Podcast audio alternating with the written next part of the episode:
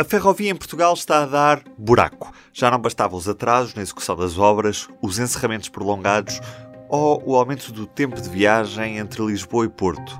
Agora somam-se abatimentos na plataforma ferroviária em troços intervencionados ou em fase de obra.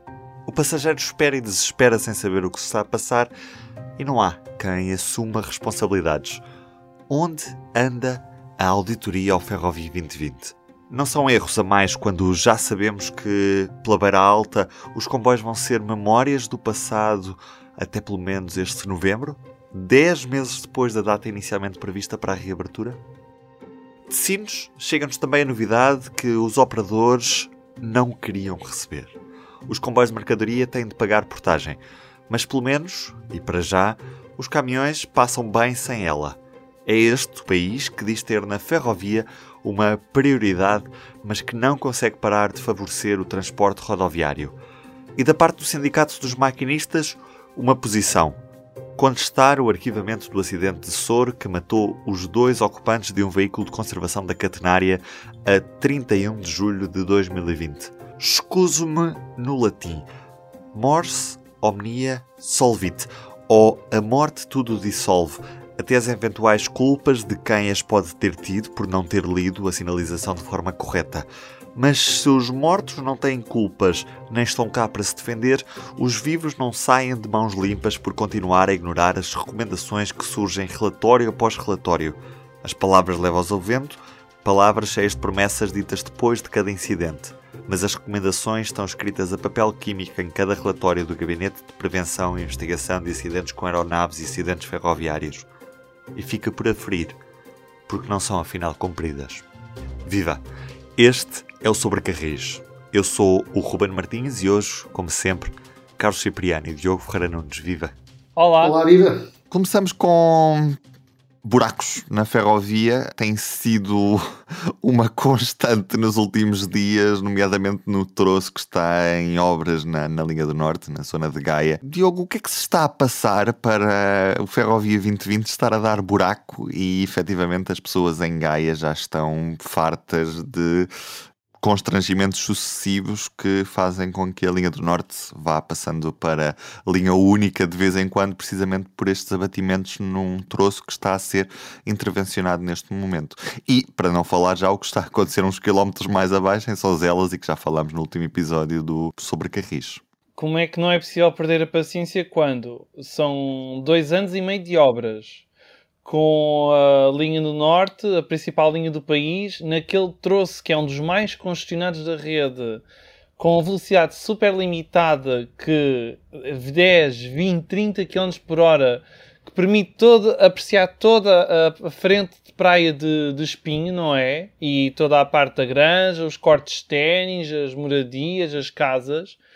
Claro que é de perder a paciência que, ao fim destas obras todas, que limitam fortemente a velocidade e atrasam as viagens em 10 a 15 minutos. E depois, ainda por cima, as obras dão problemas, não é? É, é impossível não ficar irritado e com falta de paciência. E o pior é que há aparentemente falta de garantias. Alguém que chegue lá, alguém responsável que chegue lá e diga: olha, pode andar aqui com toda a segurança porque isto não vai voltar a acontecer. Ninguém consegue garantir nada neste momento. Porque é, desde o início do ano é cada semana um problema. Começou no Apiadeiro da Madalena com uma plataforma provisória logo no dia 2. Na semana passada, na, na quinta-feira, no dia, no dia 12, uh, houve, abriu aquele buraco, não é? Houve aquele abatimento, não foi nenhum deslizamento, não, acho que ninguém com pressa, ao, ao pé de, de não é? No final do, do, do terminal de passageiros. E agora, esta semana, na, na quarta, não é? mais um buraco, desta vez uh, junto à estação técnica. Portanto, os buracos estão a acontecer em obras que, estão que supostamente já deviam estar quase prontas, ainda por cima, porque este contrato, que é uma parceria DST-ASVI, é um consórcio ibérico, de, hum, foi, foi consignado, ou seja, foi atribuído em julho de 2020, com prazo de obras de dois anos, portanto já deviam estar prontas há, há mais de meio ano, e as obras não estão prontas, estão a dar problemas, e depois eh, o IMT já andou a pedir explicações à IP e, a IP não disse absolutamente nada. onde é que para a responsabilidade? Porque isto vai, vai ter que ser feito um apuramento sobre quem é que é o culpado disto. Carlos, podíamos ter tido um grave acidente na sequência de, especialmente do, do, do, abatimento de via que aconteceu em Francelos, quando um maquinista que circulava na via contrária se, se, se apercebeu que uh, não havia, não havia plataforma na outra via. Podia ter sido bem pior do que aquilo que aconteceu efetivamente. Podia, podia de facto ter havido ali um acidente. Aliás, não é por acaso que entre estas quatro ocorrências que se deram em 19 dias, portanto, a cronologia foi esta: 31 de dezembro, Souzelas, 1 de janeiro, a Piedeira da Madalena, 12 de janeiro, Francelos, 18 de janeiro, novamente Francelos. E, portanto, foram quatro abatimentos em três semanas. E destes quatro, não é por acaso que foi precisamente nesse, no primeiro de Francelos, em 12 de janeiro, que o SPIAF abriu uma análise preliminar por entender que poderia ter havido ali um precursor de acidente. Ou seja, enquanto nos outros três abatimentos a inspeção da IP funcionou e funcionou bem e, portanto, fez a via única, introduziram-se os afrouxamentos e, portanto, a segurança ficou uh, salvaguardada. Neste caso foram apanhados de surpresa e sim, poderia ter ocorrido aí um acidente. O que é que explica que umas obras em curso resultem neste tipo de acontecimentos, Carlos? Isto é normal a, a, a sequer haver essa possibilidade de estar a ser intervencionada uma linha, a linha está, está aberta à circulação e acontecem abatimentos deste género? Claramente, quatro abatimentos em três semanas não é normal, estaremos todos de acordo, não é? Um, também não quero ser alarmista, mas a verdade é que esta sequência de ocorrências fazem-nos temer o pior e perguntamos sempre quando é que será a próxima, não é? Um, a IP diz que, com exceção uh, da de Francelos, uh, estes, estes abatimentos não ocorreram em zonas intervencionadas no âmbito do Ferrovia 2020 mas também reconhece que as empreitadas estão a incidir sobre uh, a superestrutura de via, portanto, no fim de contas, reconhecem que não é realmente uma modernização, é uma manutenção pesada e que uh, os acidentes ocorreram ao ao nível dos taludes. E, obviamente, cito a IP, dizem que uh, tudo isto foi devido às fortes intempéries e ao elevado nível de saturação dos solos que sofreram escorregamentos de terras afetando a estabilidade da plataforma ferroviária. Pronto, pode-se dizer que o empreiteiro faz apenas o que está escrito no caderno de encargos e mexe na superestrutura de via, mas a verdade é que isto uh, deveria ter sido identificado antes, e nós já falámos no caso de Souzelas, no primeiro de todos, em que há alguns anos atrás havia um projeto, porque já estava identificado há muito tempo que ali naquele local e também um pouco mais a sua lempreira há de facto uma forte instabilidade dos taludes e que aquilo não se resolve a não ser com muita manutenção e muita monitorização, eh, mas de facto não tem solução, ou seja, é aguentar a situação e que para ser resolvido seria construir-se uma variante ali na zona de Souzelas.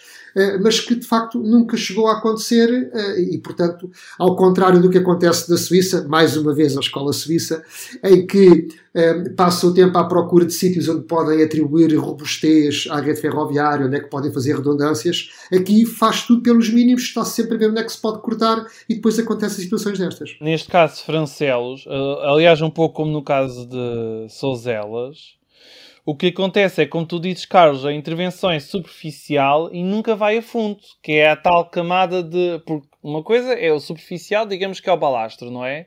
Mas depois há duas camadas abaixo, que é o subbalastro e ainda há a camada de coroamento, que é a mais, a mais funda de todas. E as intervenções nunca vão até esse ponto, são meramente uh, à superfície. E isto porquê? Porque olhando para os últimos 30 anos, todas as abordagens que foram feitas ao problema da linha do Norte, à, à, modernização da linha do Norte, tinham sempre no horizonte a alta, alta velocidade. velocidade. E, portanto, andamos a falar na alta velocidade há 20 e tal anos e, portanto, eh, hesitaram-se sempre, hesitou-se entre uh, intervir mais a fundo na linha do Norte e modernizá-la como deve ser, ou dizer, é pá, não, vamos apenas segurar isto porque vem aí uma nova linha e, portanto, andou sempre a hesitar entre estas duas situações. E o resultado está agora à vista. Entretanto, temos também mais notícias no que toca ao transporte ferroviário de mercadorias e à sua competitividade face à rodovia.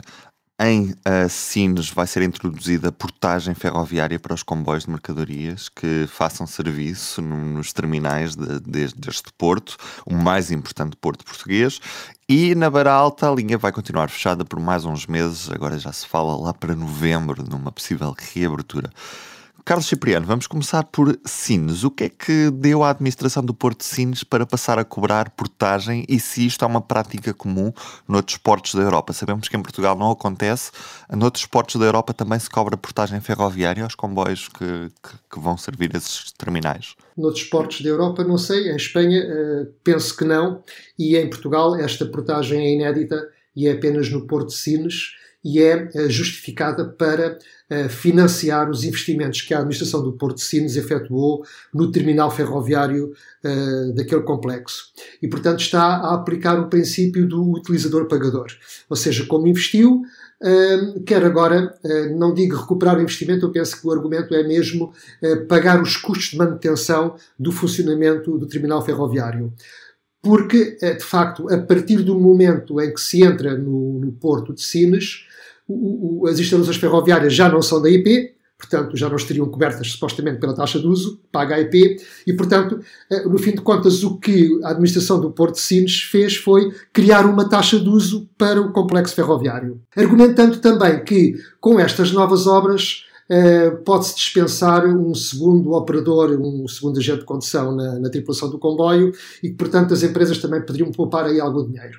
Bom, é, é, apesar de tudo, uma taxa inédita, porque o, eh, as outras administrações portuárias não a têm. Têm, em, em, algum, em, alguns portos, têm de facto algumas taxas, mas é a pedido, ou seja, se prestarem os serviços, aí o operador pode pagar, eh, serviços de manobra, por exemplo, mas no caso de Sines é de facto uma coisa única. Podemos questionar-nos se isto está correto, ou seja, porque é que uma entidade pública teria que suportar os custos e financiar assim diretamente as empresas privadas que lá operam, mas a verdade é que isto, por outro lado, cria uh, um problema de, de, desequilíbrio na competitividade entre o modo ferroviário e o modo rodoviário, porque está-se a penalizar o modo ferroviário, Uh, e uh, os caminhões uh, não pagam nenhuma taxa por entrarem lá. A administração do Porto de Sines, contudo, diz que vai fazer exatamente a mesma coisa com o modo rodoviário, ou seja, vai investir no, no, complexo rodoviário e que depois disso os caminhões passarão também a pagar uma taxa, havendo depois aqui alguma equidade. Agora, efetivamente, um, há aqui uma questão interessante que é segundo a própria administração do Porto de Sines, basta ver o relatório de contas, um, o investimento que foi ali feito no complexo ferroviário teve até alguma comparticipação comunitária, foi feita com capitais próprios uh, e, portanto, à partida deveríamos supor que os serviços que uma administração portuária presta uh, deveriam estar todos, digamos, internalizados através de, das receitas que tem a própria administração, sem estar a inventar, digamos, estas portagens, porque trata-se exatamente de uma, de uma portagem. Diogo, quando o governo fala na prioridade a dar à ferrovia e que a ferrovia tem de ser competitiva e vemos que uh, se baixam portagens para os transportes rodoviários de mercadorias e o mesmo não acontece com a ferrovia, e quando vemos uma administração de um porto que por acaso até o principal porto do país, a taxar a ferrovia através desta nova portagem que vai cobrar. Uh, onde é que está a prioridade a, que, que, se quer dar a esta ferrovia? Onde é que está a competitividade? É, está tudo contra a ferrovia? Podemos perguntar assim? Eu gostei da tua abordagem onde está, porque me fez lembrar um, um meme, um gif, como se diz na linguagem mais moderna, do, do John Travolta à procura de coisas, não é? No Pulp Fiction. Uh, porque é literalmente isso que acontece fala-se muito, imensos discursos, vamos dar prioridade à ferrovia, é a base de um transporte sustentável. Mas chegamos à realidade e eu estou aqui a levantar os braços, já agora, porque não dá para ver, estou aqui com os braços onde? Não, não parece, porque acontece isto no Porto de Sines e depois temos o caso da Beira Alta, não é? Que vai continuar fechada pelo menos até, até novembro e tenho curiosidade para perceber como é que está a nossa bolsa de apostas sobre quem vai acertar na data de reabertura da linha da, da Beira Alta. E depois, hum, as transportadoras, não é? As empresas ferroviárias mercadorias, nem sequer sabem que compensação é que vão ter agora, porque era suposto a, linha já ter reaberto, mas não vai acontecer. E, e como é que vai ficar a situação relativamente ao transporte alternativo entre Coimbra B e a Guarda? Porque acontece isso desde o final de, de abril, não é? Desde depois da Páscoa que há autocarros a substituírem o comboio entre Coimbra B e a Guarda. Não, não percebo onde é que está a prioridade à ferrovia, sinceramente. Só mesmo para recordar, nós estamos a oferecer uma assinatura do público, ou vamos oferecer uma assinatura do público, uma vez que, que, que já fechamos o período de, de apostas, a quem acertasse na data correta ou a mais aproximada da reabertura da, da Beira Alta.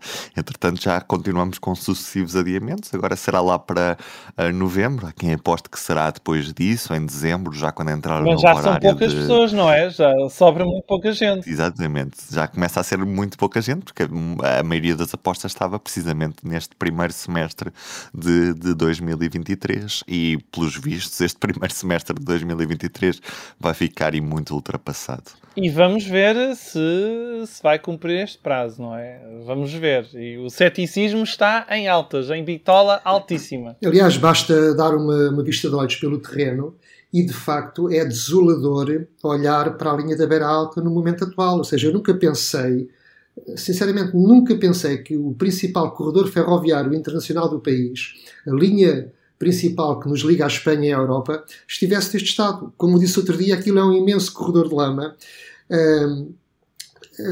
Não se vêem obras assim de fundo, os trabalhos decorrem muito lentamente.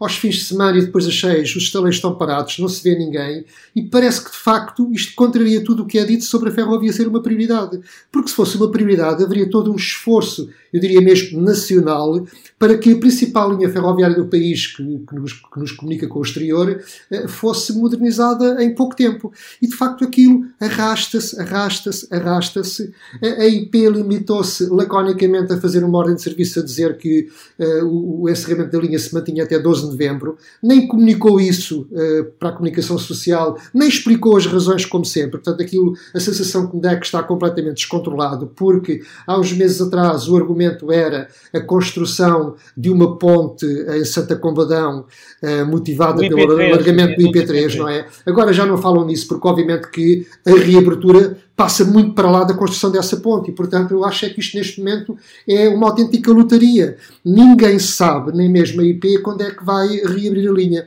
E isto, de facto, é desolador e faz-me temer pelos próximos encerramentos. Por exemplo, na linha do Oeste está previsto que no segundo semestre a linha encerre entre Malveira e Torres Vedras para se fazerem obras no túnel da sapataria. E eu repito-me, eh, teme-se o pior, porque todo o histórico de encerramentos para obras uh, uh, redundam sempre em grandes atrasos. E o Marco Régua, quando for para a obra, Também. lá para supostamente para o ano, mas nunca se sabe, também prevê algum período de interdição. Vamos ver. Vamos ver o que é que vai acontecer quando as perspectivas neste momento não são nada boas. Outro dos temas que trazemos para este sobre Carris é o facto do Sindicato dos Maquinistas contestar aquilo que foi o arquivamento ao inquérito do acidente de Sor, o acidente que, que vitimou duas pessoas que estavam a bordo do VCC que viam um alfa pendular embater na, nesse VCC, nesse veículo de conservação da catenária.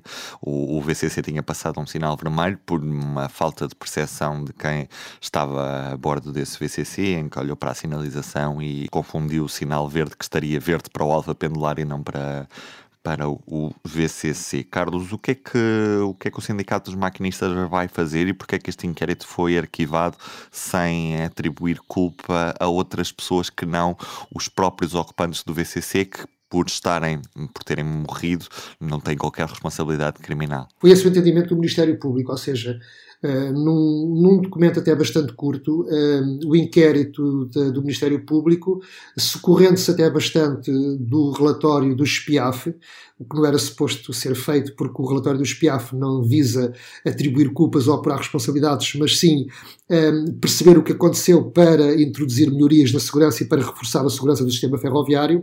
Mas, de facto, a, a Procuradora entendeu que uh, a culpa terá sido dos dois tripulantes da Dresina, que efetivamente é um facto, uh, passaram o sinal vermelho que não deviam ter passado uh, e, e, depois acabaram por perder a vida no, no choque com, com, o alfa pendular.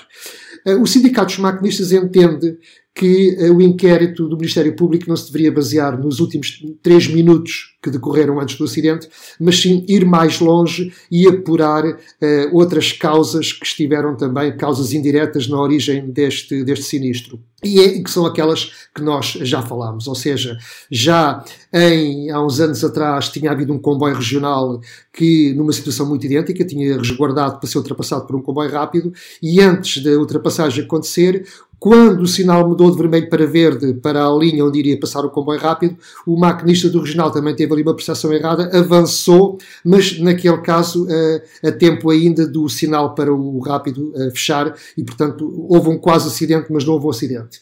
E nessa altura, ainda não havia o SPIAF, mas houve uma comissão de inquérito conjunta entre a REFER e a CPE, que identificaram que havia de facto ali um problema grave na sinalização vertical da estação de Sor que poderia eh, ser erradamente percepcionada por quem estivesse na linha de resguardo, eh, recomendando-se que isso fosse alterado, mas nunca foi feito e de facto depois veio a acontecer este acidente em Sor estes anos depois.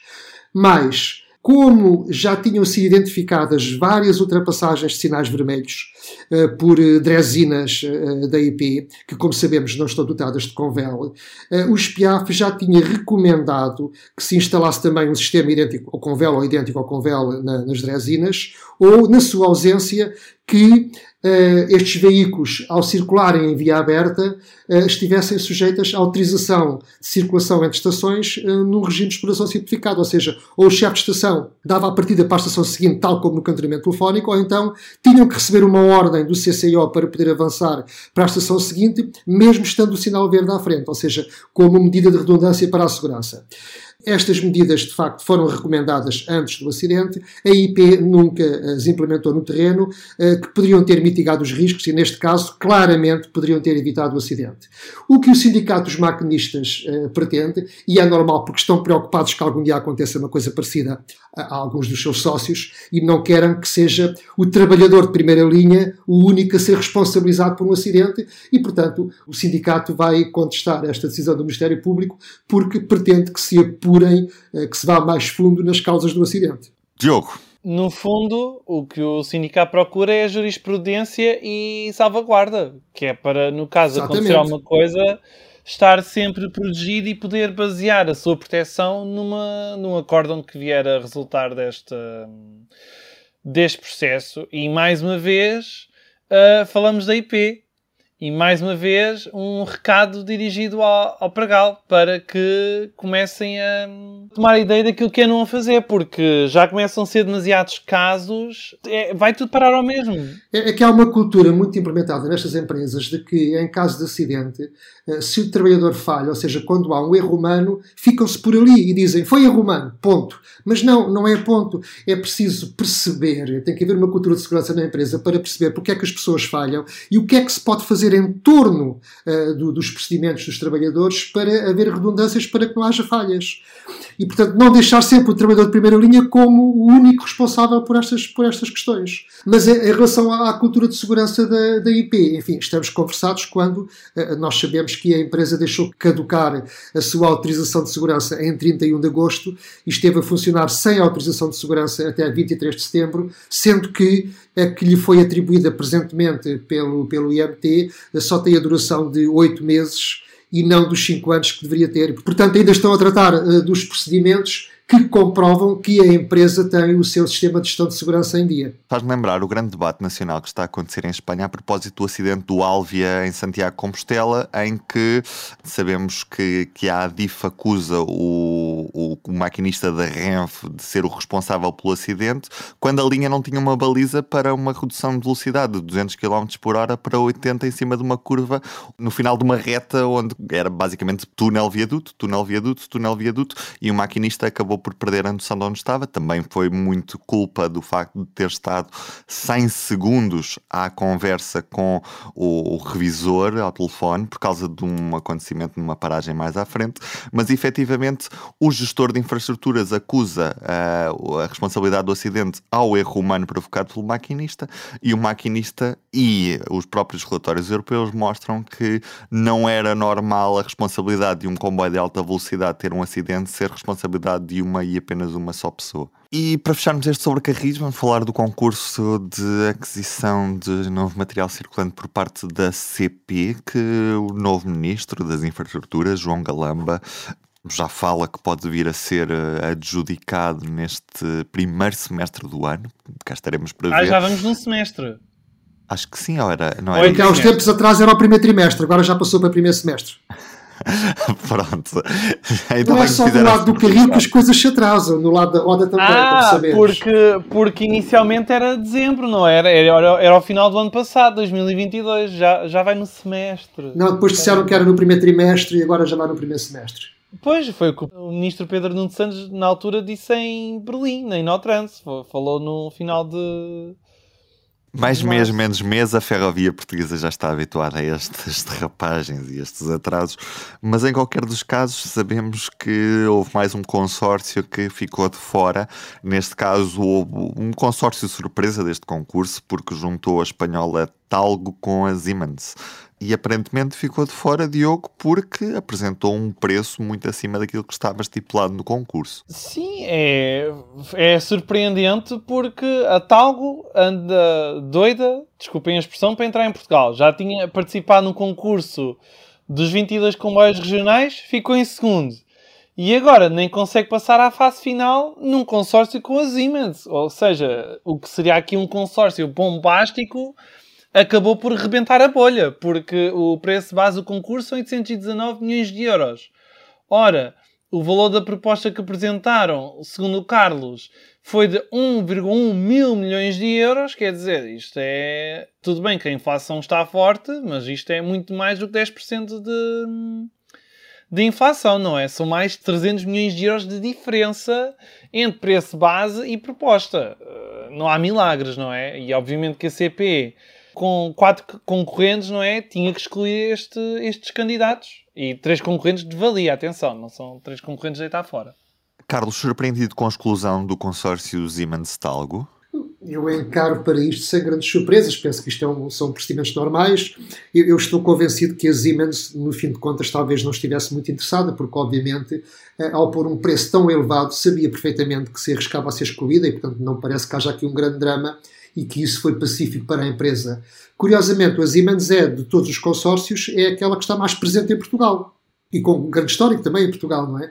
Mas enfim, não, não, não, não, faço ideia, ou seja, ao apresentarem aquele preço, também é verdade que houve algumas questões administrativas que justificaram no entender do júri do concurso a exclusão, o facto, por exemplo, de ter entregue a proposta cinco minutos depois da, do prazo previsto e, e, mais umas questões burocráticas, enfim, que eu não sei se poderiam uh, uh, ser impugnadas ou não, mas a verdade é que a questão foi pacífica. Como diz o Diogo muito bem, é curioso porque a Siemens estava neste consórcio, uh, em, em, consórcio com a, com a com a Talgo. A Talgo há muito quer entrar em Portugal. Eh, não sei exatamente o que é que aconteceu, mas pronto, neste momento ainda há três consórcios eh, na corrida que ganhe o que oferecer as melhores condições à CP, o mesmo é dizer aos comboios de Portugal, em sentido literal, e portanto que façam os bons comboios e sobretudo que uh, tenham uma grande participação uh, na indústria portuguesa nesse, nesse fabrico. Aguardemos mais uns meses porque eu julgo que isto, se não houver problemas de maior, uh, já está mesmo na reta final. Sobram três concorrentes.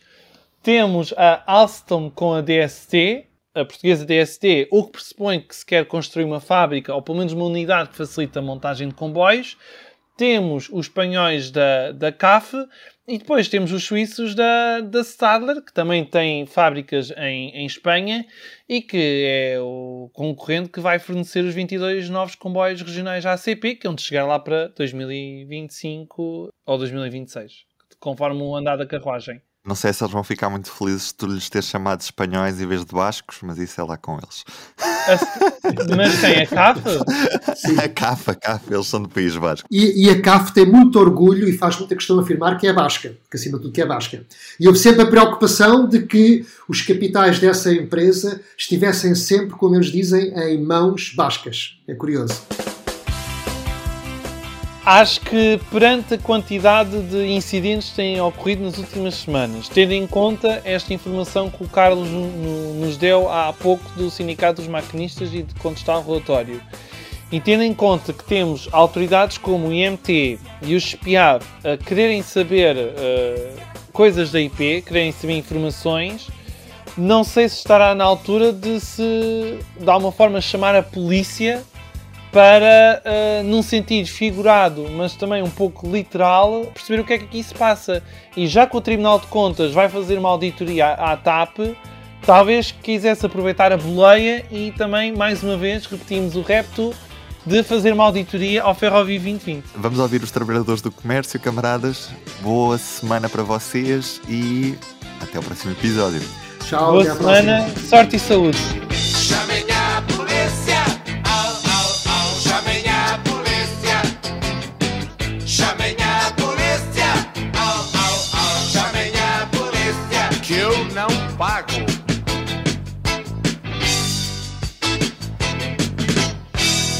Público fica no ouvido.